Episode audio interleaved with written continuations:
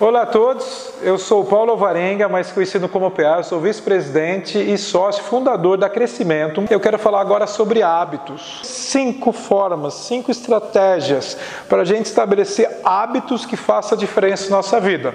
E eu queria perguntar para vocês, quem aqui, em algum momento na vida, tentou estabelecer um novo hábito e não consegue? Por exemplo, tenta fazer atividade física, que é um hábito diário que deveria ser, não consegue Coisas básicas, tomar água todos os dias, que é um hábito saudável, não consegue. Algumas pessoas, elas entram numa academia, três, seis meses treinando, de repente vai viajar, sai de férias, volta, não consegue mais voltar. Tem uma explicação tudo isso. O que, que acontece dentro da gente, do nosso cérebro, fazendo com que talvez a gente não consiga mudar o hábito? Quem de vocês já tentou mudar um hábito e ele durou uns três dias e você voltou ao normal?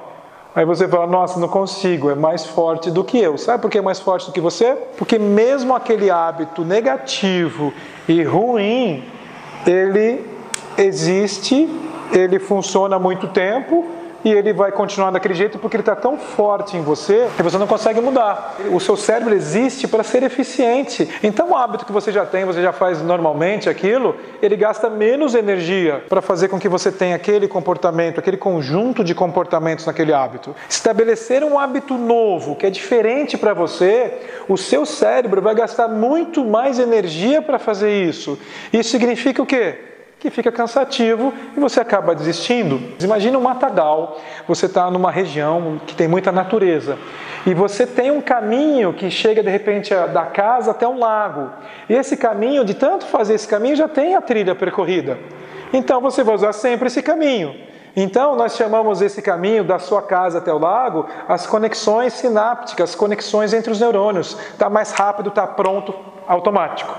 Aí você olha um matagal, que está tudo ali cheio de árvores, não tem um caminho, e você quer chegar na casa por aquele caminho, vai ser muito mais difícil, o esforço vai ser maior. Mas se você fizer um esforço grande hoje, amanhã, depois da manhã, continuar repetindo com consistência, tum, você estabeleceu um hábito novo e você deixou de usar esse caminho. Aí este hábito novo vai fazer diferença para você. Para estabelecer novos hábitos, vão aqui algumas dicas extremamente importantes para vocês. Primeiro, qual hábito você quer ter novo na sua vida? Guardar mais dinheiro? Ser mais econômico? Estudar mais? Hábito de cuidar da sua saúde constantemente? Hábito de se manter focado nas suas boas emoções? Porque hábito se torna automático, ele vai para o seu inconsciente, você não pensa mais para fazer. Então, primeira estratégia, qual hábito novo você quer na sua vida? Segunda estratégia, por que você quer esse hábito? Se o hábito ele não tem um porquê, você não vai fazer. Por que, que você quer emagrecer? Por que, que você quer querer estabelecer um hábito de ir na academia todos os dias, cuidar da sua saúde? Porque com isso vou ficar mais saudável. Por que você quer ficar mais saudável? Com isso ficarei mais produtivo. Por que você quer ficar mais produtivo? Com isso eu vou ter muito mais alegria. Por que você quer ter mais alegria? Porque com isso eu vou me conectar mais com as pessoas. Vocês estão entendendo? Então no segundo passo você vai fazer cinco porquês em cima das suas respostas. Isso vai te conectar com o real motivo de estabelecer aquele novo hábito. Terceiro passo é um pedacinho do hábito, ou seja, você vai estabelecer rituais, rituais para alcançar esse resultado maior que é o seu hábito. Como que funciona a nossa cabeça em relação a isso? 95% das coisas que a gente faz é inconsciente. A gente faz, é intuitivo, ou seja, os nossos hábitos fazem parte da nossa vida, a gente já faz automaticamente.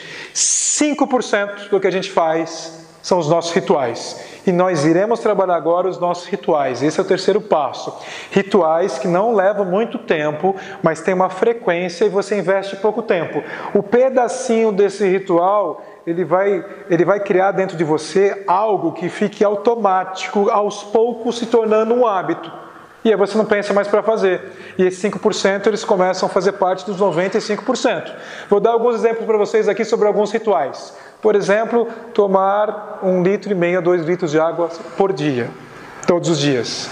Fazer sete minutos de atividade física todos os dias. Sete minutos é pouco, dá para fazer. Ah, mas sete minutos não dá resultado. Não é disso que eu estou falando. Primeiro, dá resultado sim. Segundo, sete minutos ele vai fazer com que o seu corpo peça daqui a pouco 14 minutos, 15 minutos, 20 minutos, e você vai fazer isso automaticamente.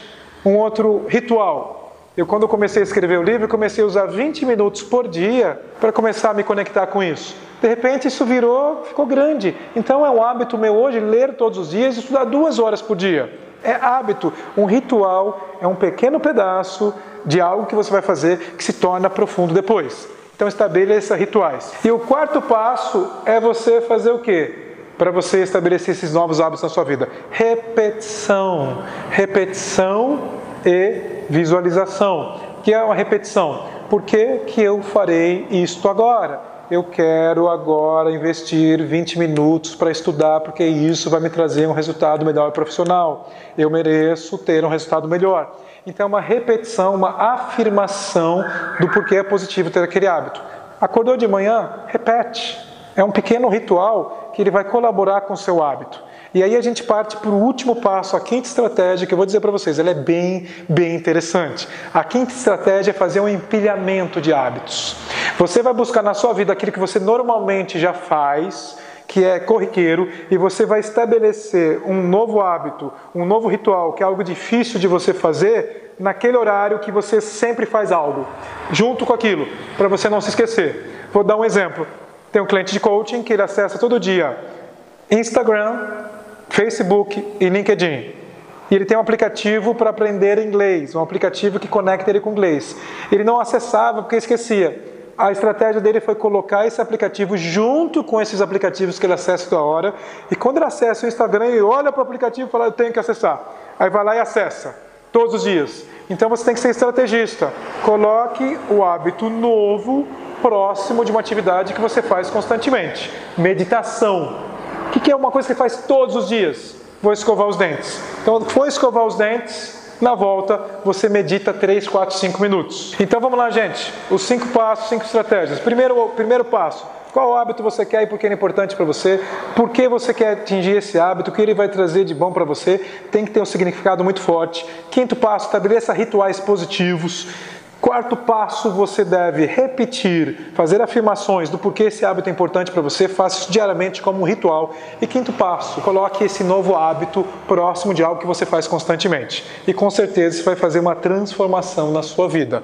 Quer saber mais sobre isso? Nos meus próximos vídeos eu me aprofundo bastante na questão do hábito, levando em consideração o nosso propósito. Mas isso é tema para outro vídeo. Me acompanhe nas redes sociais, esteja por aqui. Eu gostaria de ouvir de você. Comente aqui comigo, comente aqui embaixo agora. Quais são os hábitos que você não consegue implementar e você que aplicou isso, que resultados você trouxe, para a gente começar a interagir. Obrigado e até mais.